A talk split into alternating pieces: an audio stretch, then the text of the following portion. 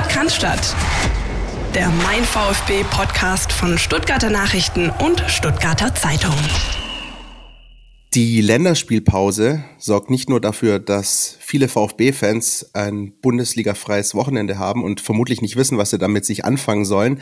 Die Länderspielpause sorgt auch dafür, dass ähm, Philipp Meisel und ich in unserem schnuckeligen kleinen Podcast auch ein bisschen dezidierter über andere Themen sprechen können, über Themen, die wir vielleicht bisher in den 197 Folgen davor noch nicht so im Fokus hatten. Und das machen wir diese Woche, Philipp Meisel. Grüß dich. Grüß dich, Christian Pavlic. Selbstverständlich machen wir das. Wir ähm, nutzen diese Zeit und haben natürlich auch schöne Aufhänger. Zum einen hat sich äh, Orel Mangala letzte Woche in einer belgischen Tageszeitung selbst ein Preisschild äh, um den Hals gehängt. Zum anderen gab es wie so oft, mehr oder minder drei, vier Mal im Jahr, das berüchtigte Update der Marktwerte vom Portal transfermarkt.de. Und deswegen haben wir uns einen Mann hier mit reingeholt, der bei transfermarkt.de arbeitet, der diese Werte mit eruiert, bestimmt und der uns ganz genau sagen kann, wie die denn eigentlich zustande kommen. Tobias Kröger, ich grüße dich. Servus. Moin nach Stuttgart. Freut mich sehr, dass ich ähm, von euch eingeladen wurde. Und der VfB ist ja ein spannendes Thema, also bin ich sehr gespannt, welche Fragen ich heute für euch beantworten kann. Da sind wir auch ganz gespannt. Ähm, Tobias, vielleicht kannst du uns zu Beginn einfach nochmal ganz grob umreißen, ähm, wer du bist, was du machst und ähm, ja, wie, wie generell du auch vielleicht zu dieser ganzen Thematik Transfermarkt, auch transfermarkt.de gekommen bist und was da so dein Job ist. Ja, also wie gesagt, ich bin äh, Tobias Kröger, äh, komme aus Hamburg, ähm, arbeite bei Transfermarkt seit 2017 im Social Media Bereich und bin auch seit mehreren Jahren jetzt im Marktwertteam Deutschland quasi, also für die ersten drei Ligen mitverantwortlich. Dafür arbeiten wir in kleinen Teams, das werde ich gleich noch erklären. Und ja, Transfermarkt ist, glaube ich, oder war für mich schon immer das Portal, auf dem ich sehr viel meiner Freizeit verbracht habe. Als Fußballfan, Fußballnerd ist ja immer die Anlaufstelle Nummer eins, würde ich sagen.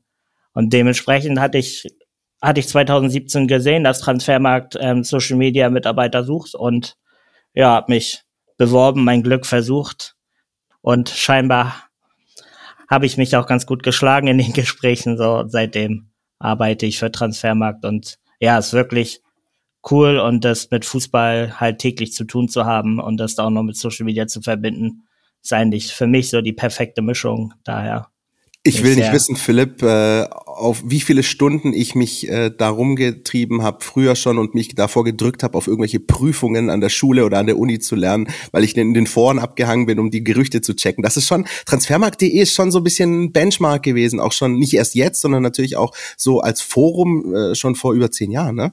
Absolut, natürlich. Ich glaube, es gibt keinen, der sich da nicht äh, mehr oder minder häufig rumgetrieben hat, vor allem während der Arbeitszeit oder während der Schulzeit, ganz klar. Ich war immer großer Freund der Gastarbeiterkategorie. Ich weiß nicht, wie die heute heißt. Ich glaube, Gastarbeiter nennt man sie nicht mehr. Aber es gibt so einen, einen Navi-Punkt, wo du dir pro, pro Verein äh, auswerfen lassen kannst, wie viel Spieler ausländischer oder ja, von, aus anderen Nationen ein Verein schon hatte. Nutze ich auch immer gern für mein VfB Pub Quiz, das es regelmäßig gibt, um da so ein paar Daten äh, mir abzugreifen, ein paar Infos abzugreifen, daraus dann Fragen zu äh, bauen, die keiner beantworten kann. Ähm, Christian, ähm, wollen wir den Tobias mal fragen, wie es denn zu diesem Update kam, das Update ist logisch, dass es letzte Woche gab, aber der VfB hat quasi ein Downgrade erfahren, nämlich um 20 Millionen Euro. Von 180 auf 160 Millionen ist der Kadermarktwert gesunken. Und äh, Tobias, wenn wir dich schon da haben, erklär es uns. Ja, ich würde erstmal sagen, ich hole mal direkt aus und erkläre erstmal zu Beginn, wie die Marktwerte überhaupt zustande kommen wir bei Transfermarkt vergeben diversen Profispielern, also mehreren tausend Spielern, einen Marktwert, der aus verschiedenen Kriterien sich zusammensetzt. Diese Kriterien sind zum Beispiel ähm, Kategorien wie das Alter des Spielers, ähm, die Leistung des Spielers, was für ein Potenzial hat er, bei welchem Verein hat er schon gespielt, also wie ist seine Vita und da gibt's noch tausend andere ähm, Kriterien, die wir da einbeziehen. Und die werden mit Hilfe der User, also wir setzen auf Schwarmintelligenz statt einen Algorithmus in den Foren und zusammen mit dem äh, Marktwertteam quasi in einen Pod geschmissen und dann wird am Ende geschaut, okay, dieses Ergebnis finden wir bei dem Spieler passend und das ist dann der Marktwert. Man muss dazu sagen, dass wenn ein Spieler wie Mafropanos 17 Millionen ähm, wert ist auf Transfermarkt, heißt es nicht, dass wir sagen, das ähm, ist in Stein gemeißelt und dieser Spieler wird für 17 Millionen Euro wechseln, sondern das ist dann das Potenzial, was wir in dem Spieler sehen, wo wir sagen, okay, die Gesamtheit des Marktes, also alle Vereine ähm, zusammengerechnet, würden dann sozusagen bei sich bei dem Wert quasi treffen. Also ist schon mal ein wichtiger Punkt, dass es heißt, Marktwert ist nicht gleich Ablöse. Und was auch wichtig ist, was ich im Forum sehr oft lese, ist, ähm, der Marktwert ist kein Leistungswert. Also der, die Leistung ist wirklich ein Teil davon, das kann man nicht ähm, voneinander trennen. Aber es ist nicht so, nur weil ein Spieler gerade in Topform ist für drei, vier, fünf Wochen, heißt es, dass er direkt im nächsten Abwert, im nächsten Marktwert-Update direkt hochgeht, sondern es ist, es muss innerhalb des Gesamtrahmens passen. Das sind zwei ganz wichtige Punkte. Ähm, mit Blick auf den VfB Stuttgart, ich glaube, nicht nur weil wir hier ein VfB-Podcast sind, äh, Tobias, aber ich glaube tatsächlich, dass der VfB Stuttgart, was das Thema angeht, sagen wir, die letzten 12, 24 Monate echt spannend unterwegs war, auch im Bundesliga-Vergleich.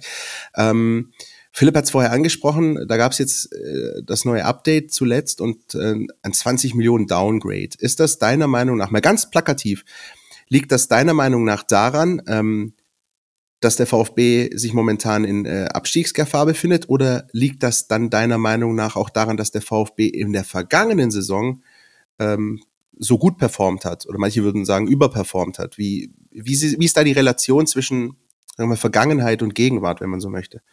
Im Prinzip hast du da schon zwei wichtige Punkte genannt. Also der VfB war ja in dieser Saison bisher der, die meiste Zeit im Abstiegskampf, beziehungsweise es ist ja immer noch, auch wenn jetzt in den letzten ähm, drei Spielen eine Aufwärtstendenz zu sehen ist. Aber davor muss man halt sagen, im Vergleich zur vergangenen Saison hat man ganz schön abgebaut, beziehungsweise ähm, deutlich weniger Punkte geholt. Und in guten Phasen ist die Chance sehr groß, dass Spieler steigen im Marktwert. Und in schlechten Phasen ist die Chance sehr groß, dass sie halt abgewertet werden. Und der VfB war ja gerade in der letzten Saison eigentlich gut unterwegs und da haben diverse Spieler auch auf sich aufmerksam gemacht was auch daran liegt, da sie jung sind und wer jung und erfolgreich ist, hat nochmal eine höhere Chance, einen guten Marktwert zu bekommen.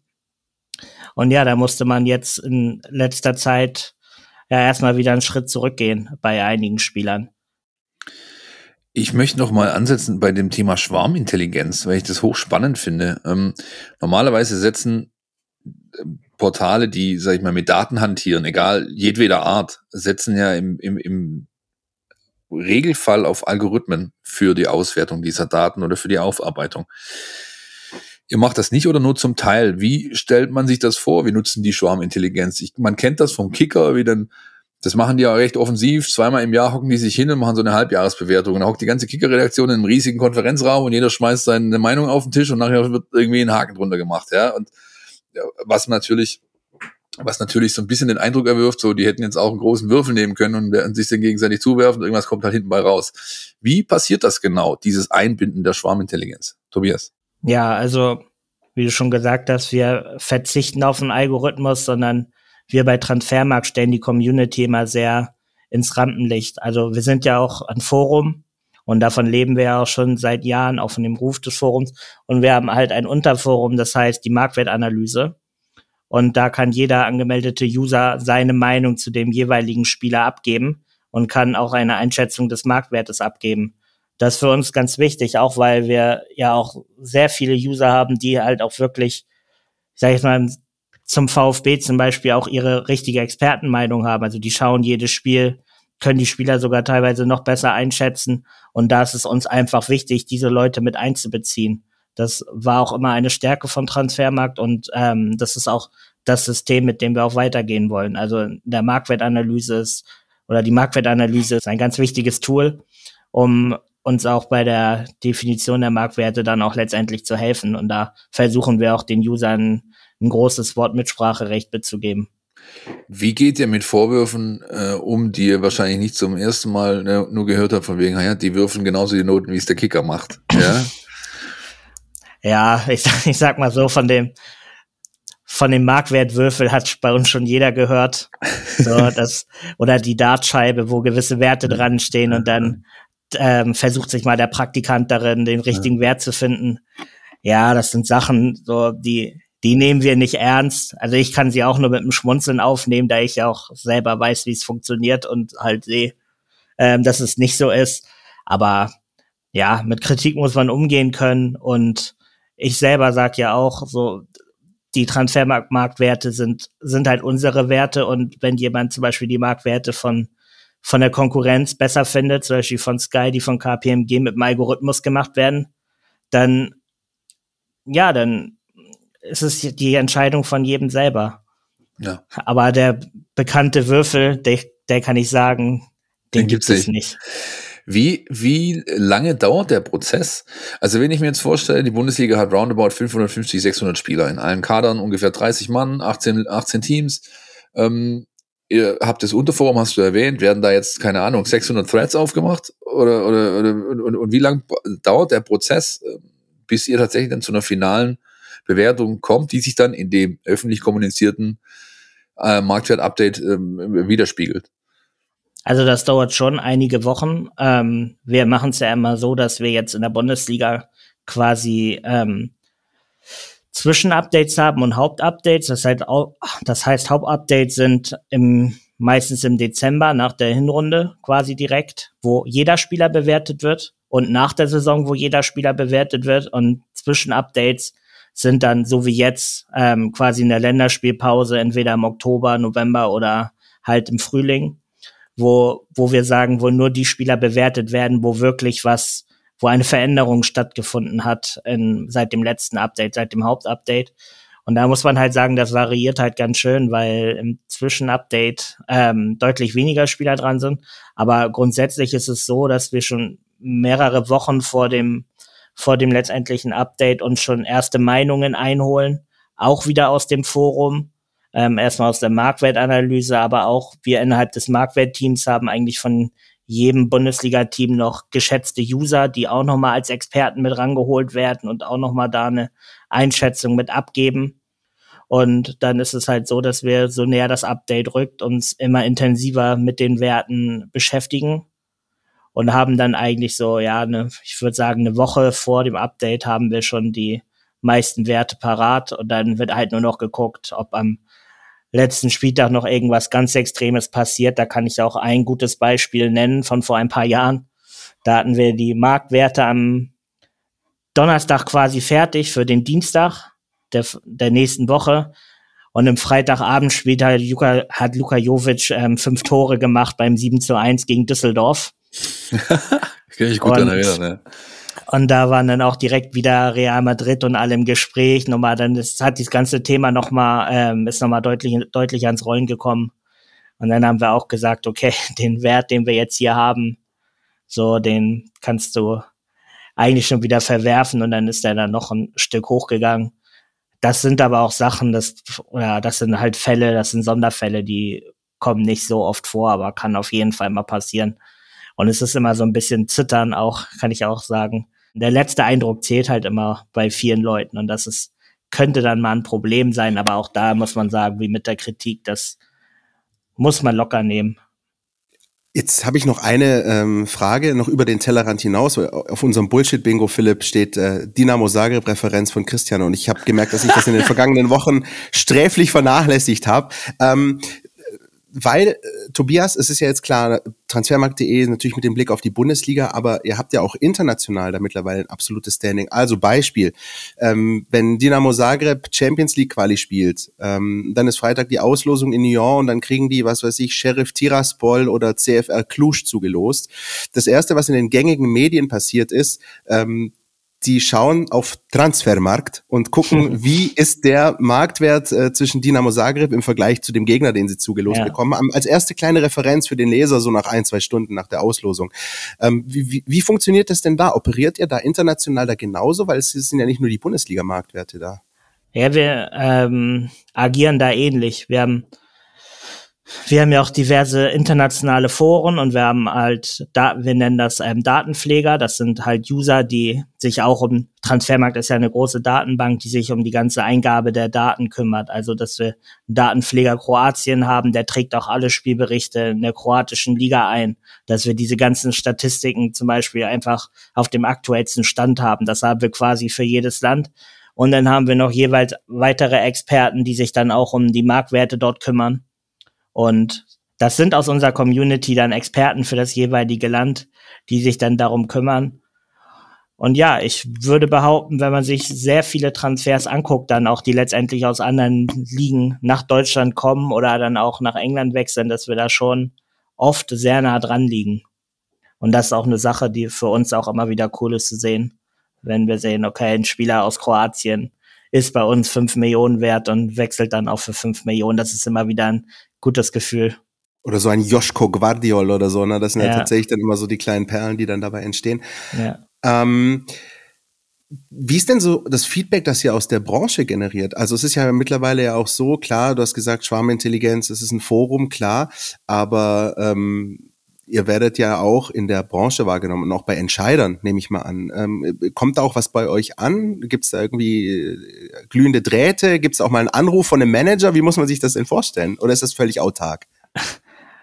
Nee, die Anrufe gibt's tatsächlich von auch von einem, also ich darf keine Namen nennen, habe ich auch nicht vor, aber von einem aktuellen Bundesliga-Manager gab's schon mehrere Anrufe, aber auch da muss man sagen, das ist jetzt nicht so, dass, dass der quasi mit dem Hammer ähm, auf den Tisch haut und sagt, das muss jetzt so und so aussehen bei uns im Kader, sondern dass dann ein offenes Gespräch, ähm, wo die Meinungen ausgetauscht werden und dann ähm, ist man dann letztendlich dann auch wieder so auf einem Nenner, sag ich mal. Auch wenn es dann eigentlich ja quasi dann eh wieder zu spät ist, weil sie ja erst nach dem Update anrufen können. Aber das ist immer interessant, auch so die Einsicht von den Leuten zu sehen und zu hören. Wobei man auch wie bei den Beratern, die sich auch gerne melden, ähm, muss man auch immer im Hinterkopf haben, jeder hat so seine Absichten, warum er anruft. Und ja, also es sind eher spannende Gespräche, die aber eigentlich keinen Einfluss haben. Weil, ja. Er ist ja dann eh so, schon durch. Ja. ja herzliche Grüße an Horst Held an dieser Stelle. Kannst du dich noch erinnern? Christian, als der bei VfB war, da, da hieß es immer äh, Scouting per Opportunity. Also sobald irgendjemand äh, gegen den VfB gespielt hat und da war einer gut, war klar, in den nächsten zehn Tagen taucht irgendein Gerücht auf, Horst Held interessiert an, ne? Doppelpunkt. So kam, glaube ich, Pavel Pogrebniak und äh, Ciprian Marica kamen kam alle so zum VfB gefühlt. ja. Aber um, was auch interessant ist in dem Sinne, ähm, wir bekommen ja nicht nur auch mal so Nachfragen auch von Spielern über Social Media, warum bin ich nur ähm, 12 Millionen wert oder warum bin ich 10 Millionen wert, warum wurde ich abgewertet, wann kommt das nächste Update. Aber so das ist das direkte Feedback. Wir bekommen aber auch ähm, indirektes Feedback quasi, was auch für uns immer schön ist, wenn der ähm, Präsident von Betis Sevilla zum Beispiel vor ein, zwei Jahren einfach so auf einer Pressekonferenz sagt, so ja, unser Kader ist laut TM 300 Millionen wert, dann ähm, bin ich der Meinung, wir müssen den und den Gegner schlagen, so nach dem Motto. Ja, Oder bei ja. Schalke in der ähm, in der Bilanz stehen dann stehen dann die Transfermarktwerte bei jedem Spieler und sowas. Das ist dann auch so das Feedback, was was wir dann teilweise auch nur zufällig mitbekommen, aber eigentlich auch genauso schön ist, weil das dann auch wieder zeigt, okay, wir haben uns ja schon so einen gewissen oder gewisses Standing erarbeitet. Also ist dann auch Lob für uns Stichwort Spielerabwertung. Hat sich Silas Katomba Wumpa bei euch gemeldet? Der, nee. der hat ein, der hat ja, ist ja durch das Marktwert-Update letzte Woche downgegradet worden als einer von mehreren VfB-Spielern, aber ähm, er war ja oder ist einer derjenigen, die quasi die Saison kaum was beitragen konnten. Das heißt also, die Leistungsbewertung in seiner Gesamtbewertung kann ja nur eine marginale Rolle gespielt haben. Wie, also das ist auch das, was uns jetzt viele Nutzer im Vorfeld gefragt haben. Wie kam das zustande, ja. dass der eben so downgegradet wurde, obwohl er ja quasi kaum gespielt hat? Ja. Mit der Argumentation, vielleicht noch äh, mit der Argumentation, dass die, dass die Leute natürlich denken, im Moment, wenn er nicht spielt, kann er auch nicht schlecht spielen. Also verändert sich ja der Wert, den er vorher hatte, eigentlich nicht. Ja, also ich muss sagen, Silas ist ein ganz schwerer Fall, auch wenn sich das jetzt nach einer Floskel anhört. Aber bei Silas kommen halt gewisse Sachen zusammen, die auch wir gar nicht so auf den Schirm hatten, sag ich mal, eine Zeit lang. Also ich sag mal, er hat ja schon in der oder in der Vergangenheit, als er da seine super Saison hatte, vorletzte Saison, ähm, da, da hat er ja jeden begeistert quasi in der Bundesliga. Da war es ja eigentlich, wenn man so den VfB geguckt hat, musste man sich ja jede Woche fragen, wer spielt jetzt gerade besser, Gonzales oder ähm, Silas. Und da war halt im Hype gewesen quasi, also auch, hat man ja auch gesehen, international gab es da gewisses Interesse und ist auch hat auch individuelle Preise von der Bundesliga pro Monat abgeräumt. Also war wirklich ein Spieler, wo man sagen kann, der, der war sogar einer der besten Spieler der Liga zu dem Zeitpunkt, so als er sein, in seiner Hochform war. Und dann war noch im gewissen Talentealter, dass wir auch gesagt haben, okay, der hat ein gewisses Niveau ähm, und ein gewisses Potenzial auf dem Markt. Dann kam aber ähm, kamen dann halt verschiedene Fälle noch dazwischen, der Kreuzbandriss, dann noch die Sache mit seiner Identität was man auch ihm nicht vorwerfen kann jetzt, was wir ihm auch nicht marktwertmäßig vorwerfen, weil es konnte ja jeder lesen, warum das mit der Identität, ähm, warum er das gemacht hat und das muss man ja auch so respektieren. Letztendlich müssen wir aber auch sagen, dadurch, dass er jetzt quasi älter ist, als wir damals gedacht haben, er hat halt seinen Marktwert auf einer ähm, auf der Basis eines anderen Alters bekommen, als er dann letztendlich war. So dadurch, dass er dann auch noch verletzt war, und dann jetzt zurückkam und sich wieder schwer an der Schulter verletzt hat, sind wir dann an dem Punkt angekommen, wo wir dann auch sagen müssen, weil wir haben ihn auch eine Zeit lang nicht abgewertet, dass es so jetzt eher so eine, sag ich mal, eine Negativspirale war, für die er auch nicht wirklich was dafür kann. Persönlich, aber er ist in, aber er ist halt in eine Spirale geraten, ähm, leider, ähm, die es uns quasi nicht möglich gemacht hat, an dem Marktwert so festzuhalten so, und letztendlich ist er jetzt auch, wir haben so ein Team, es gibt keine festgeschriebene Regel, aber wir sagen so mit 23 bist du so langsam aus dem Talentealter raus. Und Talente sind gefragt auf dem Markt, so dass wir jetzt auch bei ihm gesagt haben, okay, äh, wir müssen da ein Stück runtergehen. Aber es ist auch immer damit, jede Abwertung ist ja auch quasi damit verbunden, dass sobald es wieder in die andere Richtung geht, dass auch da wieder das Potenzial da ist. Und ich sag mal, das Identitätsproblem, das ich angesprochen habe, sollte jetzt eigentlich kein Problem mehr sein, auch für aufnehmende Vereine, weil jetzt ist ja Klarheit da. So, und jetzt muss man schauen, wenn er wieder spielen kann und seine Leistung bringen kann. Wir hatten ihn ja auch, das will ich noch dazu sagen, weil ich ja auch ähm, Nicolas Gonzalez genannt habe. Der ist ja auch so in dem Bereich 22, 23, 24, 25 Millionen je nach Boni gewechselt. Wir haben die beide so circa auf einem Niveau gesehen das ist dann auch in der Marktwertfindung sehr wichtig, dass man so Vergleichsspieler hat, an denen man sich orientieren kann.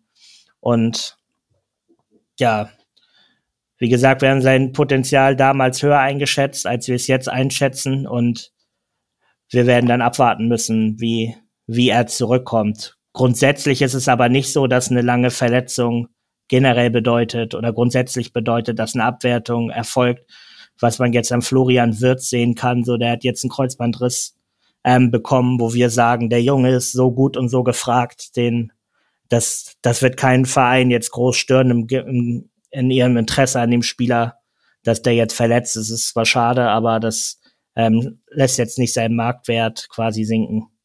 Sehr spannend. Das ist also quasi eine Gesamtkomposition aus mehreren Faktoren. Wir hoffen, dass damit auch die Frage, wie gesagt, vieler unserer Hörerinnen und Hörer beantwortet wurde. Das ist echt wahrscheinlich die häufigste Frage, die uns erreicht hat. Ähm, also du hast gerade angesprochen, Tobias, sowas wie Alter, auch Verletzung, spielt er, spielt er nicht, sind auf jeden Fall Dinge, die da einfließen. Wie ist es denn mit, ähm, ich sag mal, den sogenannten Soft Skills? Also kann das möglicherweise eine Rolle spielen, wenn, ich sag mal aus VfB Beispiel zwei Geschichten, Beispiel eins, diese Nationalmannschaftsposse um Borna Sosa, mhm. wo es ja dann hin und her und Interview und er will für Deutschland und doch nicht und spielt jetzt doch für Kroatien, performt da. Oder wie Philipp ganz am Anfang gemeint hat, ähm, mal so ein kleines Interviewchen von, von Orel Mangala in äh, belgischen Zeitungen während der Länderspielpause. Also Dinge, die möglicherweise deinem Image in irgendeiner Form vielleicht schaden könnten, nicht müssen, aber können, wenn es äh, schief läuft. Sind das auch Faktoren, die da eine Rolle spielen oder ist das tatsächlich äh, völlig irrelevant für euch? Das ist auch so ein Fall, oder das sind Fälle, die muss man individuell bewerten. Ich sag mal, bei Borna Sosa, das hat jetzt für uns nicht so den Einfluss gehabt, weil ob er jetzt deutscher oder kroatischer Nationalspieler ist, ist für, für, also macht jetzt nicht so den großen Unterschied. Ähm, ja, aber wo es, es, es gibt sicher auch Fälle, wo, wo man sagen muss, da hat sich ein Spieler schon größere Sachen geleistet oder größere Verfehlungen geleistet, die, die sich auch langsam in dem Marktwert niederspiegeln, dass man sagt, der hat einfach ein gewisses Image. Mir fällt jetzt spontan leider jetzt keiner so wirklich, vielleicht kein passendes Beispiel auf dem Niveau ein, aber manche Spieler sind ja einfach schon in eine gewisse Kategorie abgestempelt worden. Ist es jetzt ein Loris Karius oder ein Afdijai, die, wo einfach, wenn der Name schon fällt, dass da schon eine gewisse Skepsis da ist, auch bei den Vereinen und auch bei den Fans. Und Willst du sagen, Sophia Tomalla kann dafür sorgen, dass dein Marktwert sinkt? Indirekt. Vielleicht hat sie indirekten Einfluss, aber. Schöne Grüße an Alexander Zverev an der Stelle. Ich würde behaupten, das ist jetzt hier einfach Zufall. nee, also bei, bei Sosa, ob er für die eine oder andere Nationalmannschaft spielen kann, will und wird, das ist an sich jetzt nicht entscheidend. Aber wenn Spieler wirklich größere Verfehlungen haben, die auch wirklich das Image beeinträchtigen, dann kann das schon mal sein, dass, dass es auch sich im Marktwert widerspiegelt. Wobei es dann vielleicht auch eher die Konsequenzen sind, die sich daraus, ähm, die aus diesen Verfehlungen entstehen, dass die dafür sorgen indirekt, dass der Marktwert über ähm, ja eine gewisse Zeit runtergeht. Ist es dann relevant, ob diese Verfehlungen auf oder neben dem Platz passieren können? Also ich sage jetzt mal kein konkreter Name, aber irgendwie, keine Ahnung, Profi XY feiert eine Corona-Party. Oder auf dem Platz kann ich mich beispielsweise, Philipp, erinnern, äh, Santiago Ascasiba bekommt Rot ähm, für das Anspucken eines Gegenspielers. Sind das Dinge, also gibt es auch da möglicherweise Unterschiede zwischen so einer roten Karte und so einer roten Karte? Also eine, die auf Tätlichkeit, Disziplinlosigkeit beruht? Oder ist das ähm, rotes Rot? Eigentlich rot ist rot, wenn aber ein Spieler wirklich ähm, dreimal pro Saison ähm, vom Platz fliegt, könnte man halt theoretisch sagen, okay, der ist, ist auf dem Markt nicht so angesehen quasi, weil man davon ausgehen muss, der fällt alleine schon sechs, sieben, acht Spieler aus, weil der einfach andauernd rot gesperrt ist. Aber das, wie gesagt, das sind alles, das sind alles individuelle Punkte. Die Corona-Part, die wir jetzt zum Beispiel bei Embolo ähm, der ja auch da in den Medien war, das ist jetzt für uns kein, kein Grund runterzugehen im Marktwert. Es wäre dann eher ein Grund, wenn er dann damit nochmal auffallen würde und dann Gladbach sagt, okay, wir ähm, suspendieren ihn für acht Monate, dann hat's, kommen wieder die Punkte rein, dass er acht Monate nicht gespielt hat, den Image-Schaden, weil er suspendiert wurde. Und danach vielleicht auch Vereine, die ihn eigentlich holen würden, ohne diese Verfehlungen, dann sagen, okay, da lassen wir lieber die Finger davon und ähm, man sieht, merkt dann einfach, dass der Kreis an Interessenten abnehmen würde. Also es sind, wie ich eben schon versucht habe zu sagen, es sind dann eher mögliche Konsequenzen, aber die, der Fall an sich ist eigentlich nicht marktwertrelevant. Wollen wir nochmal zum VfB zurückkommen? Wir haben ja seit, äh, sag ich mal, zweieinhalb Jahren ungefähr, seit Sven Mislintat beim VfB wirkt, so ein bisschen so ein Paradigmenwechsel alle miterlebt beim VfB, was die Transferpolitik angeht. Lange Zeit hat man ähm, ja irgendwie Entscheider schnell getauscht und dementsprechend äh, hohe Fluktuation war im Kader, weil jeder eben meinte, er müsste seine eigenen Vorstellungen einbringen. Jetzt hat man dieses Geschäftsmodell, das sich an der DNA des Clubs orientiert. Das heißt, wir kaufen jung, entwicklungsfähig und im Idealfall günstig entwickeln diese Spieler und verkaufen sie dann teurer weiter, wenn die Zeit ist, äh, sie weiterziehen zu lassen. Du hast den Überblick, Tobias, über den deutschen Markt eh, aber auch ähm, vielleicht so ein bisschen in der internationalen, zumindest die Top 5 liegen. Wie viel Clubs, ja, machen, bleiben wir bei den Top 5 liegen. Wie viele Clubs in England, Frankreich, Italien, Spanien und Deutschland gibt es, die nach diesem Modell fahren und sind die ähnlich erfolgreich oder ja, ähnlich unterwegs einfach wie der VfB? Also grundsätzlich muss ich auch sagen, mir, mir gefällt die Transferpolitik vom VfB sehr, auch wenn man jetzt auf die Tabelle guckt und sagt, okay, man ist im Abstiegskampf, aber das sind ja, wie du schon sagst, immer wirklich sehr gute Talente auch, die man auch schon, ich sag mal, als Transfermarkt-Mitarbeiter mindestens, aber auch viele User schon vorher auf dem Zettel haben und ich sagen, okay, hier ist jetzt Thiago Thomas von Sporting, der ist ja eigentlich schon ein Talent, da könnte man mal anfragen. So diverse Vereine fragen da nicht an, aber bei Stuttgart, wenn man den Namen sieht, würde man sagen, okay, das würde schon passen, wenn Stuttgart sich um diese Spieler ähm, kümmert, beziehungsweise diese Spieler haben will.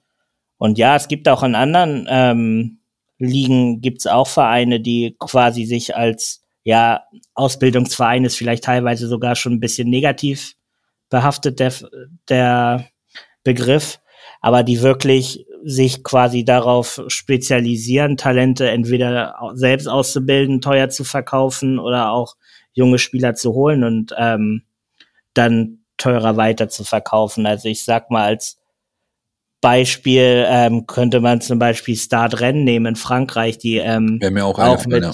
mit Kamavinga oder jetzt ähm, haben sie gerade ähm, noch andere Talente. Usman Dembele auch. Lovro Meyer natürlich.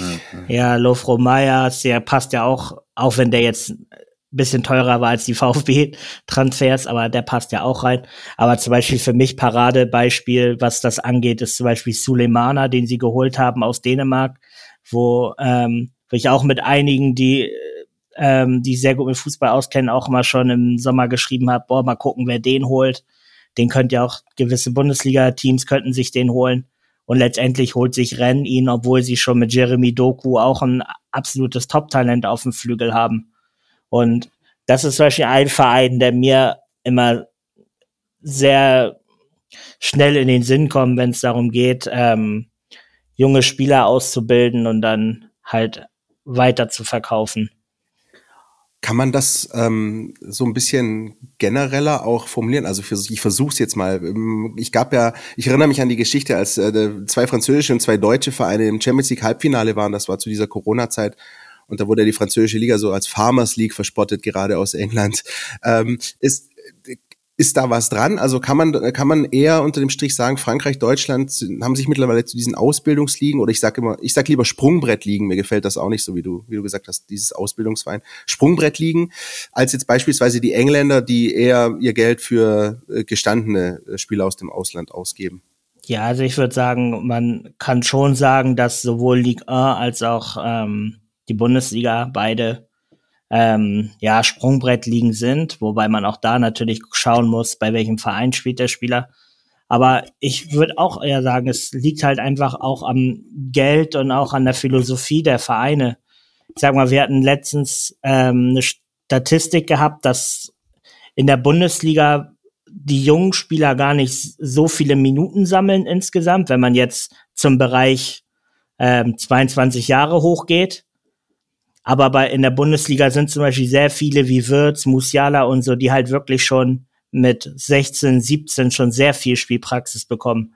Also da ist es dann, dass vielleicht ähm, in Deutschland werden sie früh eingesetzt und bekommen recht viel Spielpraxis.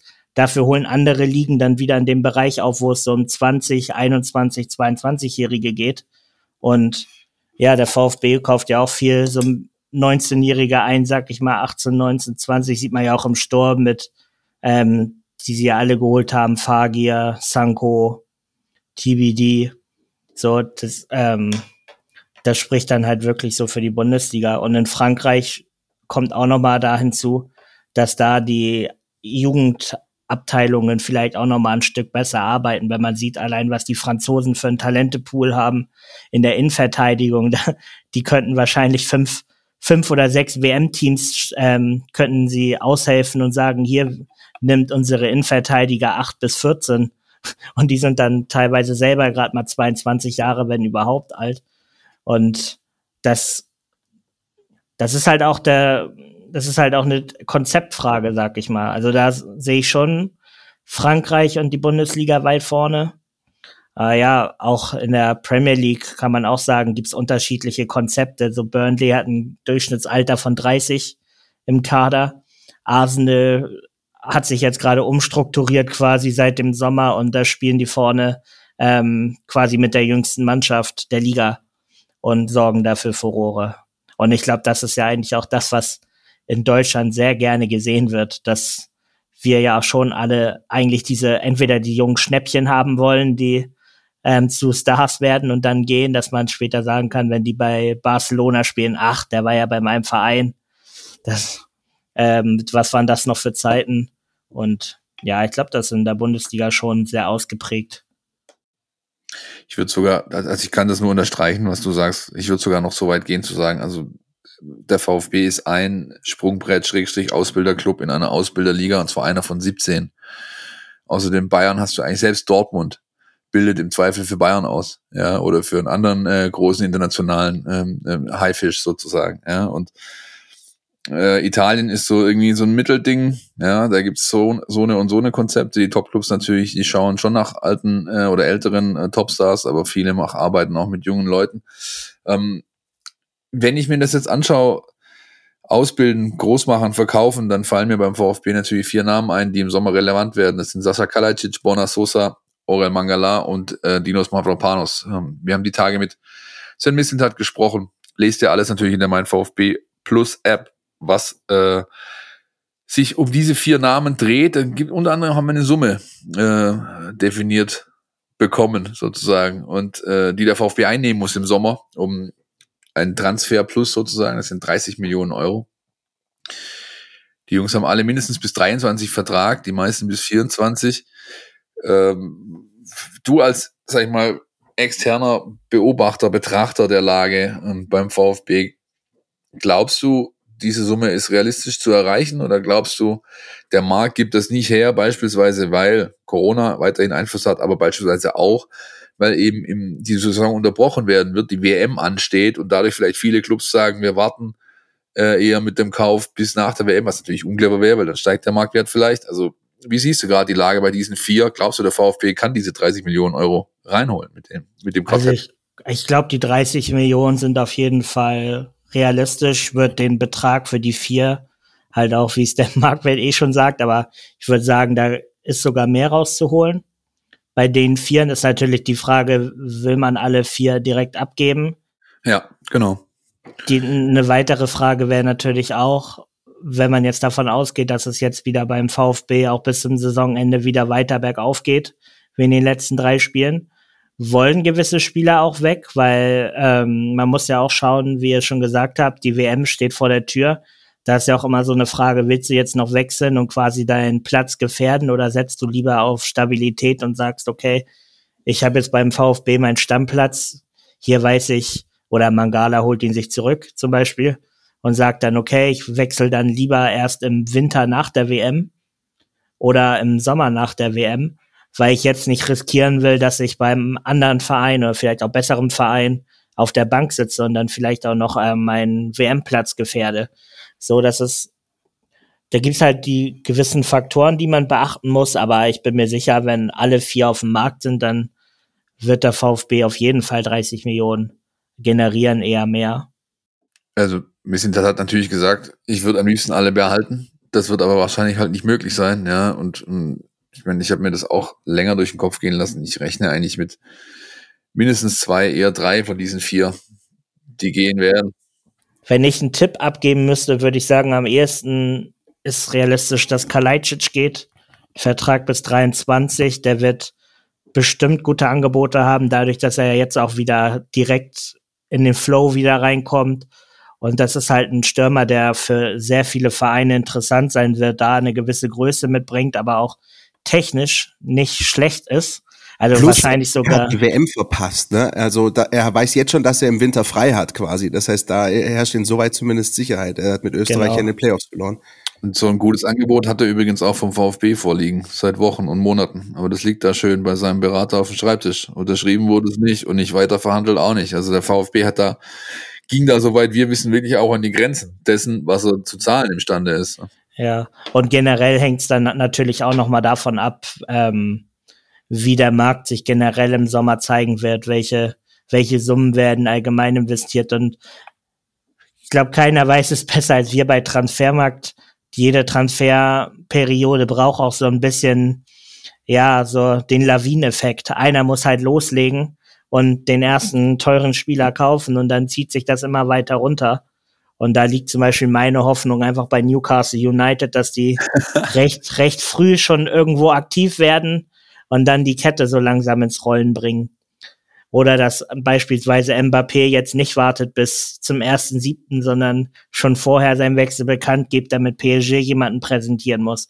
Und da ist dann auch die Frage, wie weit geht das runter, wenn ähm, bei Kalajdzic könnte ja selbst die Bundesliga interessant sein, wenn beispielsweise Leverkusen sehr, sehr, sehr, sehr gutes Angebot für Patrick Schick bekommt. Dann wäre es auch so ein, sag ich mal, kein überraschender Leverkusen-Transfer, wenn man sagt, ah, wir haben doch hier einen großen Stürmer in der Bundesliga, der der kicken kann. Der ja. kicken kann und wo wir davon ausgehen können, okay, der wird jetzt nicht so die an, ähm, die Pro nicht so die Probleme haben, hier reinzukommen. Und dann kann das alles sehr, sehr schnell gehen wahnsinnig spannend. Also wirklich gerade, je länger man auch drüber nachdenkt, gerade mit dieser Winter-WM, die den kompletten Zeitplan durcheinander wirbelt. Also, das angesprochen, äh, Sascha Kalajic äh, hat da Sicherheit, äh, Dinos Mavropanos auch. Ich glaube, vor allem die Personalien Borna Sosa und Orel Mangala werden wahnsinnig spannend. Also da maße ich mir zumindest keine, keine Prognose an. Ich weiß nicht, wie ihr es seht. Ja, Borna Sosa ist für mich auch ein spannender Fall. Der hat bei uns einen Marktwert von 20 Millionen. Und bei ihm muss man sagen, viele VfB-Fans sehen den Marktwert höher. Das haben wir auch schon registriert, weil es ist natürlich, weil ich würde den fast schon als Flankengott der Liga bezeichnen. Das ist ja traumhaft, was der für ähm, Flanken in den Strafraum bringt, wenn du damit Kalajdzic noch den perfekten Ergänzungsspieler dazu hast, der quasi nur noch den Kopf hinhalten muss. Ähm, aber da sind wir zum Beispiel bei einem Spieler, wo es sehr schwer einzuschätzen ist, was für ein, was für eine Transfersumme letztendlich ein Verein auf den Tisch legen wird. Weil man zumindest sieht, dass er sich in der Dreierkette wohler fühlt, dann sind wir eher bei Wingbacks beziehungsweise linke, linken Mittelfeldspielern. Dann braucht er, wie gesagt, den Stoßstürmer vorne, der seine Flanken auch verwerten kann. Der ist jetzt auch nicht so ähm, ausgeprägt im Moment in einer hohen Qualität in Europa ähm, zu finden. Und er ist für mich immer so ein bisschen vergleichbar mit Kostic, der natürlich, das, der, was der für eine Wucht seit seinem Wechsel nach Frankfurt ähm, da jedes Mal mit reinbringt. Und ich habe ihn als Hamburger sehr oft auch äh, beim HSV gesehen mit einem Verteidiger hinter ihm. Und in, das ist so ein typischer Dreierketten-Flügelspieler. Ähm, und da hatten wir den auch lange auf 35, 30 Millionen Markwert gehabt, bis wir dann aber realisiert haben, jetzt im Letz in diesem Sommer, also Sommer 2021, letzten Sommer, dass das Interesse dann scheinbar dann doch nicht so groß war bei anderen Vereinen, beziehungsweise Lazio war da lange dran, aber hat dann am Ende auch nur so eine Summe zwischen 12 und 15 Millionen geboten, dass wir auch dann da gesagt haben, okay, er ist halt eigentlich einer der besten Spieler der Liga, wenn man so will, und du kannst ihn leistungstechnisch eigentlich nicht abwerten, aber die Marktsignale, die wir bekommen von anderen Vereinen und der Transferperiode an sich lassen uns ähm, keine andere Möglichkeit, als bei ihm runterzugehen. Deswegen wird es bei Borna Sosa sehr interessant zu sehen sein, weil ich vom Wechsel ausgehe, weil ich auch was, ich glaube, der ist sehr ambitioniert, sag ich mal, und möchte auch im Sommer wechseln, ohne da jetzt von ihm was gehört zu haben, aber es ist meine Prognose. Liegst du nicht so falsch, würde ich sagen. Ja, und ja, wie gesagt, da kann, da kann vom mittelklassigen Premier League Verein bis bis zum absoluten Top-Verein alles da sein. Deswegen, das ist, das ist schwierig. Und in dem Sinne wollte ich jetzt auch darauf hinaus, dass bei den ganzen Marktwertkriterien wir auch sowas ähm, noch darauf achten, wie sind Vergleichsspieler auf dem Markt angekommen oder halt in dem Sinne nicht angekommen. Weil wenn's wenn es nur nach der reinen Leistung geht, dann würde ich würden wir wahrscheinlich auch sagen, Sosa wäre noch mehr wert. Aber im Moment ist es für uns noch so ein zweifelhafter Fall quasi, wie hoch auch das Interesse der anderen Teams ist. Deswegen wird es sehr spannend zu sein oder spannend zu sehen sein, wie es bei ihm im Sommer weitergeht. Diese Spannung, die behalten wir uns jetzt einfach mal bei. Und ich würde sagen, bis zum 31.8., Leute. Dann treffen wir uns einfach wieder hier, Tobias. Ja. Und bewerten, was beim VfB in der Sommer Transferphase so gelaufen ist, welche Summen bei rumkamen. Und vielleicht schauen wir uns dann an, auch an, äh, wie es der VfB geschafft hat, für diese Abgänge, so sie denn stattfinden, hier und da Ersatz rauszufinden und ja. ähm, zu verpflichten und welche Rolle da vielleicht auch euer Portal gespielt hat. Abschließend, bevor wir dich entlassen, Tobias, müssen wir noch kurz einen Jingle abfahren. Entweder oder. Unser Podcast Tiki Taka. Wir haben nämlich eine Sache, die haben wir dir nicht angekündigt. Das ist unser Podcast Tiki Taka, Tobias. Oh. Du bekommst jetzt von uns drei Entweder-Oder-Fragen. Ja? Ja. Und du beantwortest äh, diese Entweder-Oder-Frage oder Fragen. Und im Idealfall begründest du auch, warum du dich für diese oder jene Antwort entschieden hast. Einverstanden? Ja, einverstanden. Leg mal los. Christian, sollen wir uns abwechseln? Ja, dann fange ich mal an. Erste Kategorie, Tobias, Fußballdaten, so im Allgemeinen. Ist das ein nettes Add-on oder wichtige Basis für Bewertung? Wie siehst du das? Kannst auch gern trennen zwischen beruflich und privat, wenn du möchtest. Also beruflich ist es sehr, sehr, sehr, sehr, sehr, sehr wichtig für mich. Ähm, da ist deutlich mehr als ein Add-on. Und ja, privat ist es nicht ganz so wichtig, aber auch auf jeden Fall für mich sehr interessant, weil ich auch immer, auch gerade beim Fußball gucken, auch gern einer bin, der mal da, da ich auch von meinem Fußballwissen auch sehr überzeugt bin, auch gern mal solche Zahlen in den Raum schmeiße, so nach dem Motto, ja, weißt du, weißt du, wer so und so viele Tore gemacht hat, wer ähm, hier und da führend ist. Also da frage ich auch immer andere Leute gern so auch mal und teste deren Wissen. Also es ist schon wichtig, beruflich, aber noch mal deutlich mehr als privat. Wichtiges Mittel zum Zweck, würde ich sagen. So kann man es Ja, vielleicht auch einordnen privat. Philipp, du, ne? Zweite. Der VfB in der nächsten Saison. Angriff weiter oben oder wieder Abstieg, Abstiegsangst? definitiv Angriff weiter oben. Ich glaube auf jeden Fall, ist der VfB auch mit der Transferpolitik, die sie fahren und mit Misslintat und auch Pellegrino da nochmal ein gutes Duo auch an der Spitze haben und das Potenzial ist auf jeden Fall da und wenn da jetzt diverse Spieler gehen, die wir vorhin angesprochen haben, traue ich denen auf jeden Fall zu, guten Ersatz zu finden. Sehr geil, wie die Frage impliziert, dass der VfB die Klasse hält übrigens. Ja, Ja, das steht außer Frage. natürlich. Das steht außer Frage. Hallo. Wobei ich sagen muss, nach dem Spiel in Freiburg, da wo es den Elfer nicht gab und dann im direkten Gegenzug ähm, das 1-0 für Freiburg kam, da saß ich ja auch auf der Couch und meinte zu meinem Bruder, der VfB steigt ab 100 Prozent. das ist ja auch schon ein paar Wochen her. Das war, das war aber die Phase, wo man wirklich diese Abstiegs, ähm, ja, diesen, diese Abstiegsangst auch gespürt hat und auch gemerkt hat, okay, das sind diese Phasen, wenn, wenn du diese Spiele verlierst, dann geht's runter. Aber zum Glück war es ja mittlerweile hat's ja wieder eine andere Entwicklung genommen. Wahnsinn, ne? der Fußball ist ein Ja. schnelllebiges Geschäft. Äh, letzte Kategorie, ich glaube, die gefällt Philipp und mir am besten. Äh, Tobias, Hamburg morgens um sieben. Erikas Eck oder Elbschlosskeller? Boah, Erikas Eck. Wäre auch meine sagen. Wahl. Wäre auch meine Wahl tatsächlich. Ja, ja, ja. Sehr gut, sehr gut. Damit hast du es geschafft. Wir danken. Äh, Einladung ist ausgesprochen, Tobias. Wir hören uns hoffentlich an dieser Stelle am äh, Anfang September äh, wieder.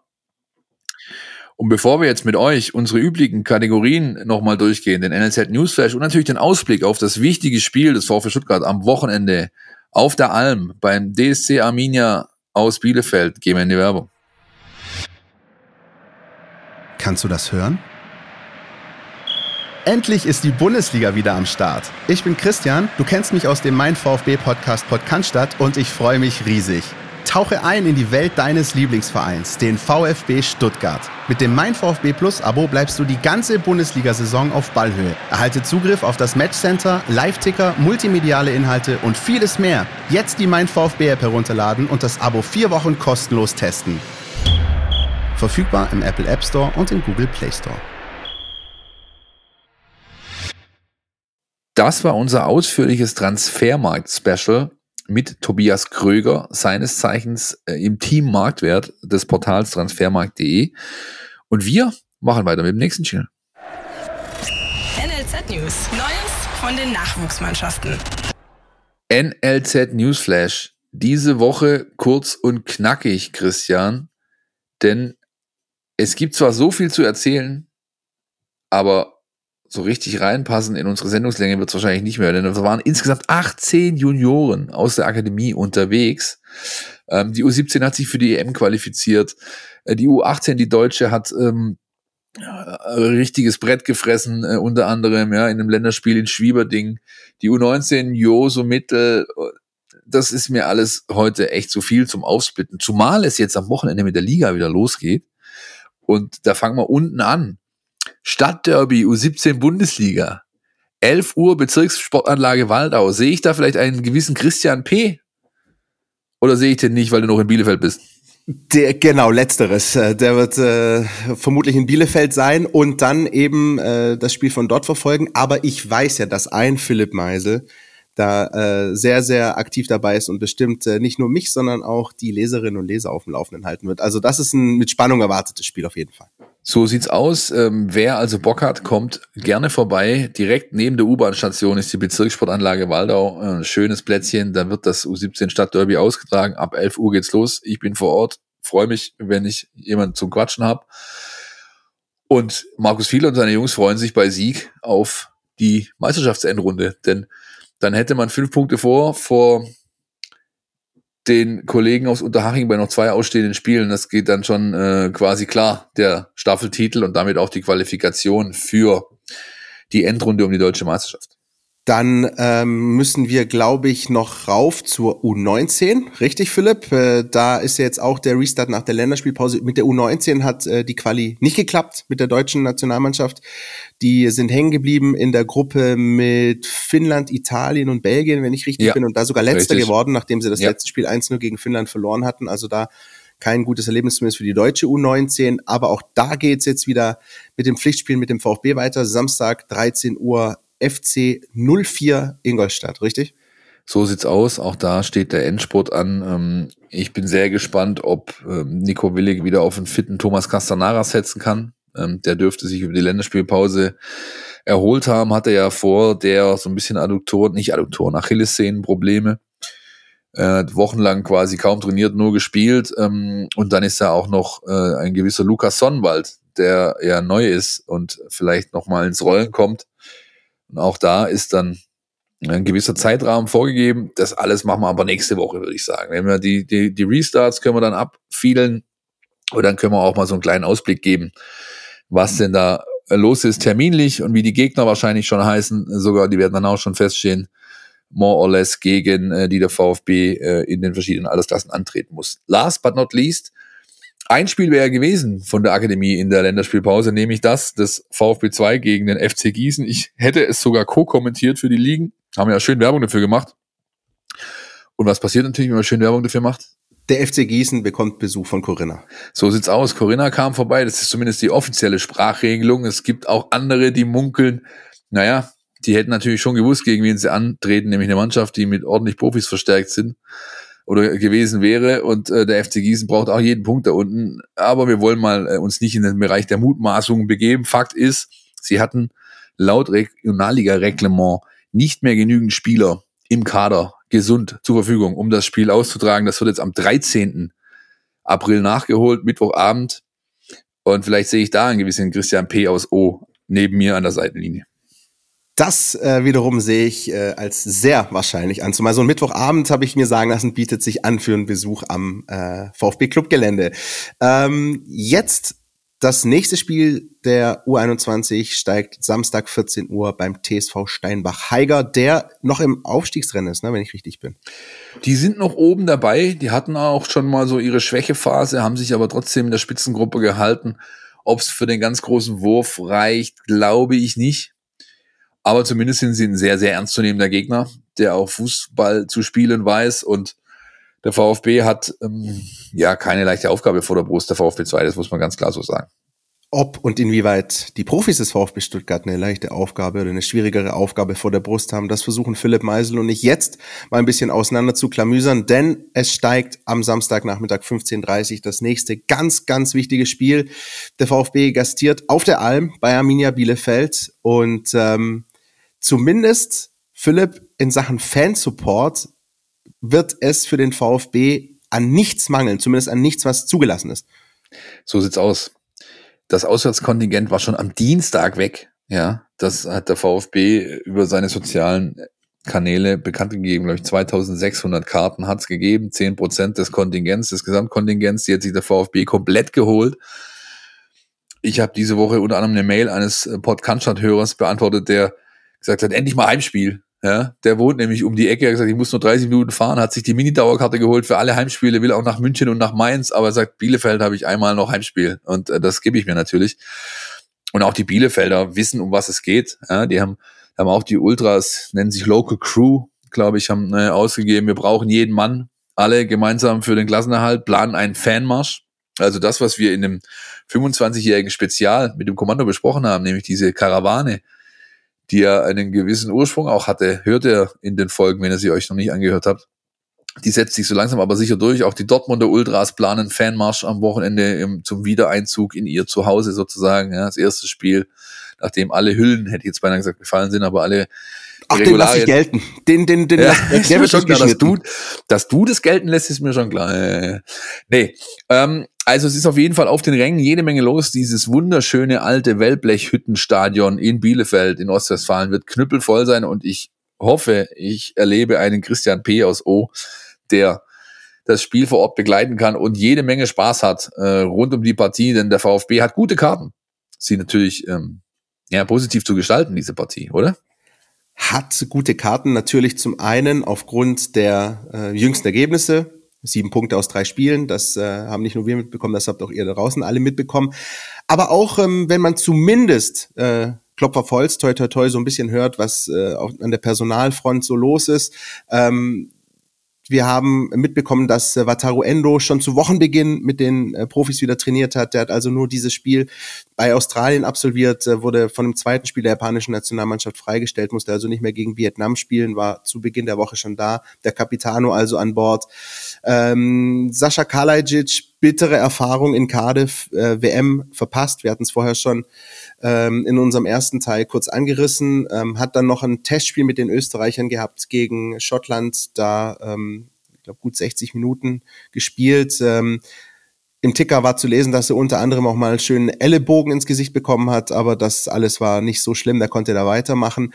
Also auch da sieht's eigentlich ganz gut aus. Ore Mangala für Belgien, wenig gespielt, ist zweimal eingewechselt worden bei beiden Testspielen. Ähm, wenn ich richtig bin, und 27 Minuten insgesamt. 27 Minuten. Und Borna Sosa, der äh, hat gar nicht erst gespielt. Und ähm, das ähm, hatte die Bewandtnis, er ist äh, mit der kroatischen Nationalmannschaft nach Doha. Da haben zwei Testspiele stattgefunden gegen Slowenien und Bulgarien. Und ähm, da hat dann Zlatko Dalic am Wochenende in der Pressekonferenz verraten, der ist angeschlagen angereist und hat mir gar nichts gesagt, der Fuchs. Ähm, aber er wollte unbedingt dabei sein mit der Mannschaft, wollte unbedingt einfach mal dieses, diese Atmosphäre, dieses Flair auf so einer weiten Reise, vielleicht auch mal die katarische Luft schnuppern schon äh, für den Winter, wer weiß. Ist aber ähm, nach Absprache mit äh, dem Nationaltrainer nicht zum Einsatz gekommen, hat also sozusagen nur ein bisschen der ganzen äh, Szenerie beigewohnt und soll für den Club geschont werden. Ob das natürlich reicht für Samstag, das ähm, weiß momentan nur Borna Sosa selbst und spätestens am Donnerstag, Freitag die VfB-Ärzteabteilung ich glaube, die größten Sorgen, zumindest wenn man sich den Kick angeschaut hat, Philipp, muss man sich um Omar Mamouche machen. Der hat in diesem Rückspiel äh, in Dakar, im Senegal, im ersten Durchgang, ich glaube, gefühlt 30 Schläge aufs Sprunggelenk bekommen. So ungefähr, ja. Äh, vielleicht noch ein Satz zu Borna Sosa. Mir hat ein Vögelchen gezwitschert, es handelte sich um ein Magen-Darm-Problem, das Borna Sosa hatte. Äh, und zwar nicht, er hat Magen-Darm, weil wenn er Natürlich hat er Magen und Darm. Wenn er keinen Magen und Darm hätte, hätte er ein richtiges Problem. Ja, aber das steht auf dem anderen Blatt. Jetzt? Ähm, der dauert ein ja, bisschen. Ja, der dauert ein bisschen, ja, aber er kommt dann gewaltig, sage ich dir. Und ja, gewaltig aufs Holz hat Oma Mamouche bekommen. Ähm, bleibt abzuwarten. Diagnose gibt's wahrscheinlich schon am Donnerstagmorgen. Das heißt wieder, bevor ihr diesen Podcast hört. Wir nehmen wie immer mittwochs auf. Aber äh, ich habe das Spiel live gesehen. Ich glaube, so schlimm ist es nicht. Es ist eher die Summe, der dritte. Und er wäre natürlich auch wichtig. Ne? Also Matchwinner Marmouche äh, war er natürlich gegen Augsburg mit einem Tor und einer Vorlage, aber auch jetzt die, das sind seine ersten Scorerpunkte gewesen in diesem Jahr, aber wenn ich mir halt insgesamt anschaue, dann hat er halt ähm, sieben direkte Torbeteiligung seit äh, beim VfB ist gesammelt, drei Treffer, vier Vorlagen ähm, und immer, wenn er geliefert hat, wenn er auf dem Scoreboard war, hat der VfB nicht verloren. Also drei Siege, drei Unentschieden, wenn Marmouche irgendwie was liefert. Das ist dann schon eine Ansage. Dann ähm, sollte er eigentlich nicht Oma Mamouche, sondern Omen Mamouche heißen, aber. Christian, Christian, ist ne, also demnächst hebe ich einen Teppich hoch, damit der drunter durchkommt. Der, der ist ja noch schlimmer als meiner. Ey. Ich entschuldige mich dafür. Ja, alles Ach. gut, alles gut, alles gut. Ja, ich meine, aber klar ist ja, du brauchst gegen Bielefeld nachweislich eine der äh, offensiv schwächsten Mannschaften der Liga mit den wenigsten Spielanteilen, um die 40 Prozent haben die nur die niedrigste Passquote, 75 Prozent. Ähm, aber sie sind halt laufstark und äh, da, da wirst du einen, einen brauchen, der diese Dose öffnet. Ja, ähm, das ist ganz klar und das kann Oma eben mit seiner Schnelligkeit, mit seiner Spritzigkeit, mal ganz ab, abgesehen davon, dass er oft aufs Scoreboard kommt, ja, sondern wirklich dazu, da geht es wirklich darum, ähm, Spieler, die halt diese berühmten 1 gegen 1 Situationen auflösen können, ja, die, die quirlig sind, ähm, ja, da kommt dann vielleicht auch so ein, so ein, so ein, so ein Punkt zum Tragen, der bei Bielefeld wirklich ein, ein Malus ist. Ja, die können eigentlich kaum pressen. Die haben, die haben äh, kein gutes Pressing, kaum, äh, kaum äh, nur, nur eine Mannschaft der Liga erzielt nach ähm, weniger Tore nach Ballverlust äh, des Gegners als Bielefeld. Rat mal, welches ist. Äh, die Spielvereinigung Kräuter Fürth. Nee, der VfB Stuttgart. Ach so, Mist. Ja, siehst du mal. Ne? Aber ähm, bei dem, was du gerade auch ausgeführt hast, finde ich ähm, die Gedanken an das Hinspiel sehr interessant. Ihr erinnert euch 0-1, ähm, Tor nach 20 Minuten und dann ging nicht mehr viel im zweiten Durchgang beim VfB. Und genau das war ja das Spiel, bei dem du gesehen hast, dass genau so ein Typ wie Oma Mamouche fehlt oder auch Thiago Tomasch. Also machen wir es kurz. Geschwindigkeit, Druck, Flügelspiel, genau das ist dem VfB in diesem Hinspiel komplett abgegangen und ähm, deswegen ist das so elementar ja. diesmal. Absolut. Und ich meine, ich persönlich hätte ja tatsächlich Bielefeld gern vor dieser Pause gehabt. Ne? Weil wenn du, wenn du vier äh, Spiele in Folge verlierst, dann hast du einfach kein Mojo, ja. Ähm, und, und da wäre der VfB in der Augsburg-Verfassung halt genau richtig draufgegangen. Ja, jetzt ist die so, die konnten ein bisschen Luft holen, die Jungs von Frank Kramer. Aber ähm, wenn man es ehrlich, äh, wenn man es ehrlich runterbricht, ist es eine Mannschaft, die der VfB schlagen muss wenn er seine Ziele erreichen möchte. Ja, und Ansatzpunkte gibt's genug. Ja, beispielsweise die neu entdeckte Standardqualität beim VfB, der plötzlich äh, gegen Augsburg waren es drei Stück, äh, drei Tore nach äh, Standardsituation macht, auch wenn es äh, vielleicht nicht direkt war, sondern erst der zweite Ball, aber sie haben es gemacht und äh, Bielefeld dagegen ist noch in der gesamten Saison ohne Tor nach Ecke oder Freistoß beispielsweise. Ja, so klarer Vorteil VfB, wenn ich mir generell diese Datenbank-Themen anschaue, äh, X-Goals-Werte, ähm, Zweikampfstärke, Standardschwäche, Stärke, all das, ähm, das ist wirklich überall Vorteil VfB, bis auf einen Punkt, und der ist leider nicht unwesentlich. Kein Bundesliga-Team kassierte mehr Gegentore nach eigenen Ecken und auch gegnerischen Ecken, beziehungsweise wurde öfter ausgekontert als der VfB, nämlich zehn Konter, Gegentore der VfB schon gefressen. Und Bielefeld, die werden nicht den Ball haben wollen. Die werden nichts fürs Spiel tun wollen. Die werden nur eines im Sinn haben, kontern. Und all das, was Philipp Meisel gerade ausgeführt hat, mit äh, ersten Gedanken dazu, was Arminia Bielefeld kann, nicht kann, will, nicht will, das alles gibt's jetzt nochmal in aller Ausführlichkeit von unserem Jonas Bischofberger. Die Mein VfB Taktiktafel. Hier geht's ins Detail. Mit Arminia Bielefeld steht dem VfB Stuttgart ein gar nicht so unähnlicher Gegner bevor wie vor der Länderspielpause mit dem FC Augsburg. In der Defensive setzt Bielefeld eben auch auf sehr viele Mannorientierungen und Zweikämpfe. Und dabei lassen sie sich teilweise auch sehr, sehr weit aus der Position locken. Also gerade die Abwehr und die drei Mittelfeldspieler. Und die versuchen damit eben ihre Gegner sehr stark einzukreisen, viel Druck zu machen und lassen dafür halt kurzzeitig auch andere Räume offen. Man muss sagen, dass Bielefeld da dann aber individuell nicht so dominant ist im Zweikampf wie jetzt zum Beispiel Union Berlin. Und dementsprechend ist es halt wichtig und auch erfolgsversprechend unter Druck dann die Übersicht zu behalten und sich aus der Umklammerung zu lösen und dann eben in diese Lücken reinzuspielen. Ähm, dazu kommt, und das ist ein wichtiger Unterschied zu Augsburg, dass Bielefeld sehr stark nach vorne verteidigt, ähm, entweder im 4 3 1 oder 4 3 ähm, und dann pressen sie sehr intensiv, sehr hoch, sehr mannorientiert wieder, ähm, auch mit einer guten Struktur und da können dann allerdings auch Räume ähm, in der Abwehr bzw. hinten eben aufgehen, wenn man sie mit einem flachen Aufbauspiel nach vorne ähm, lockt. Und dann könnte der VfB eben zum Beispiel lange Bälle auf Kalajdzic versuchen oder auch diese tiefen Bälle auf Mamouche oder Tomasch, die der VfB ja auch gerne ähm, spielt. Offensiv muss man sagen, glänzt Bielefeld am ehesten im Spielaufbau. Ähm, sie fächern da sehr breit auf und Ortega ist dann viel eingebunden und baut zwischen den Innenverteidigern auf. Und darin spielen sie dann entweder lange Bälle oder bauen eben über die Flügel auf. Ähm, das ist relativ aufwendig zu verteidigen, weil man im Pressing recht ähm, lange Wege gehen muss und halt gleichzeitig die Hintermannschaft nicht gegen Ortegas lange Bälle entblößen will. Ähm, deswegen wird es interessant, ob der VfB gegen, dieses Auf, äh, gegen dieses Aufbauspiel äh, und auswärts auch dieses dominante hohe Pressing beibehalten wird oder ob man sich in Phasen auch mal zurückzieht, wie zum Beispiel gegen Union. Und grundsätzlich gibt es ja doch viele Ansatzpunkte, ähm, wo offensiv was gehen könnte für den VfB Stuttgart. Und dann kommt es eben darauf an, ob man das Spiel so dominant gestalten kann, dass diese Aspekte auch ähm, zur Geltung kommen. Besten Dank an Jonas Bischofberger bei Twitter unterwegs, at VfB taktisch, äh, wie immer mit dem ganz dezidierten Blick auf den kommenden Gegner und Ha, ich glaube, man muss so ein bisschen aufpassen, äh, Philipp, ne, aus VfB-Sicht, auch wenn man die ganzen Statistiken runterbetet, du hast es vorher ja auch gemacht, dass man äh, nicht in Versuchung gerät, zu sagen, na ja, das wird schon. Das ist eine richtig knackige Nummer, die auf den VfB wartet, zumal halt auswärts. Absolut, absolut. Also das, ich habe das ja die letzten Wochen oder in der letzten Folge erst betont. Der VfB ist nicht durch, ist bei weitem nicht durch. Er hat jede Menge noch zu tun, aber das zeigt ja schon der Blick auf die Tabelle. Mal, guck mal, Fürth muss in Frankfurt ran, ähm, Hertha spielt auswärts in Leverkusen, äh, Augsburg, Wolfsburg direkt, Hoffenheim, Bochum, Gladbach, Mainz. Wenn ich mir das anschaue und dann voraussetze, dass der VfB, ähm, äh, was der VfB mit drei Punkten erreichen kann, dann weiß ich halt, was für ein Jackpot-Spiel das werden kann. Das kann der endgültige Gamechanger sein für die letzten Wochen. Und ich glaube, mit dieser Einstellung gehen es die Jungs auch an. Ja, ähm, ich war diese Woche beim Training. Ich habe äh, mal seit längerem die Gelegenheit genutzt äh, und durfte, glaube ich, das erste Mal seit Beginn der Pandemie auch wieder aufs Gelände. Wir standen jetzt jahrelang beim PSV da hinten auf dem Hügel und mussten durch die Hecke linsen. Ja, ähm, jetzt darf man wieder aufs Gelände. Ich habe mir das genau angeschaut.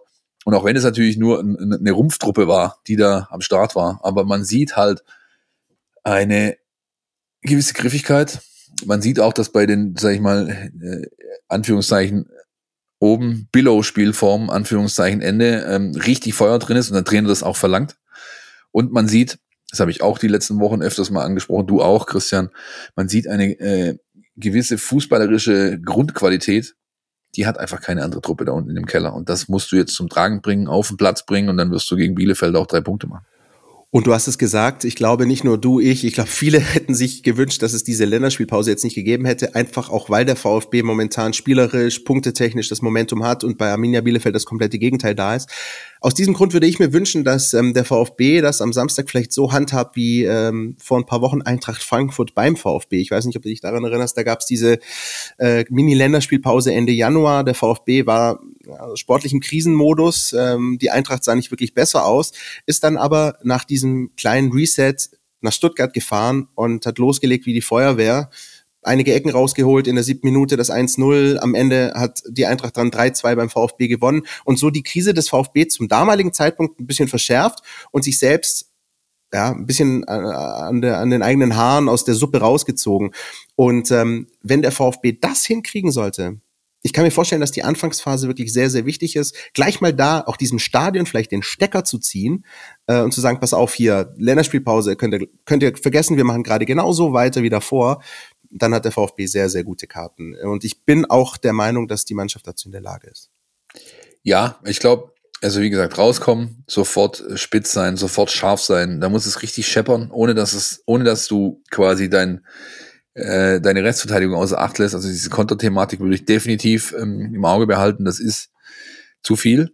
Unbedingt, auch wenn du nur daran denkst, wie dieses Tor im Hinspiel gefallen ist. Ja, natürlich, also. natürlich, natürlich. Aber unterm Strich, wie gesagt, klarer Vorteil VfB und ich glaube, dieses Mal sind sie anders als in der Hinrunde in der Lage, sich diesen Vorteil dann auch ja, in, in Punkte umzuwandeln. Und auch da bin ich der Meinung, es wird auch endlich mal Zeit ähm, für einen Sieg gegen Arminia Bielefeld der unter Pellegrino Materazzo noch nicht passiert ist. Äh, den letzten Sieg gab es auswärts, damals noch unter Tim Walter, 1-0 an einem Freitagabend. Ich glaube, du bist da oben gewesen in der zweiten Liga. Und danach gab es nur äh, im besten Falle Unentschieden oder Niederlagen. Also auch da würde ich sagen, die Arminia ist jetzt auch mal fällig für eine Niederlage gegen den VfB.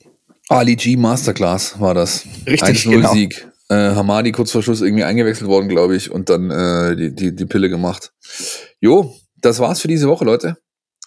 Wir hoffen, ihr hattet Spaß. Wie immer gilt, alles, was ihr braucht rund ums Spiel in der App, immer ja, aktuell, immer top aktuell, vor allem wenn Christian P. aus O auf Reisen geht, dann weiß ich, der macht das höchst äh, penibel, dass da immer äh, Action ist, wenn man sich wieder frisch einloggt in die App und äh, der Startscreen anders ausschaut. Und ansonsten empfehlen wir euch, wenn ihr Feedback habt, wenn ihr Rückmeldungen, Anregungen, Kritik, Lob, egal was habt, info at meinvfb.de oder einfach die sozialen Netzwerke nutzen, Twitter, Facebook, Instagram, you name it, wir sind überall unterwegs und haben als kleines Gutsle vielleicht noch was jetzt hinten raus, nämlich wenn ihr auch nach Bielefeld fahrt oder wenn ihr Wochenende Zeit habt, ähm, wir produzieren jetzt gleich im Nachgang noch eine kleine Spezialfolge. Und zwar mit unserem fleißigen Lukas. Das ist unser Werkstudent, der uns unterstützt und der uns hilft, dass alles immer schick ist.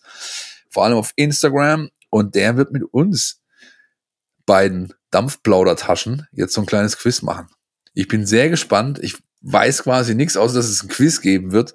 Und ich hoffe, wir blamieren uns nicht bis auf die Knochen. Das Ergebnis jedenfalls gibt's Freitagmorgen ab halb zehn in der Mein VfB App exklusiv dort zu hören. Als Podcast Spezial. Ich äh, freue mich äh, und bin aber zugleich auch ein bisschen aufgeregt. Bin gespannt, was uns der Lukas da aufgetischt hat. Ne? So sieht's aus. Bis nächste Woche, Leute. Ciao. Podcast statt. Der Mein VfB Podcast von Stuttgarter Nachrichten und Stuttgarter Zeitung.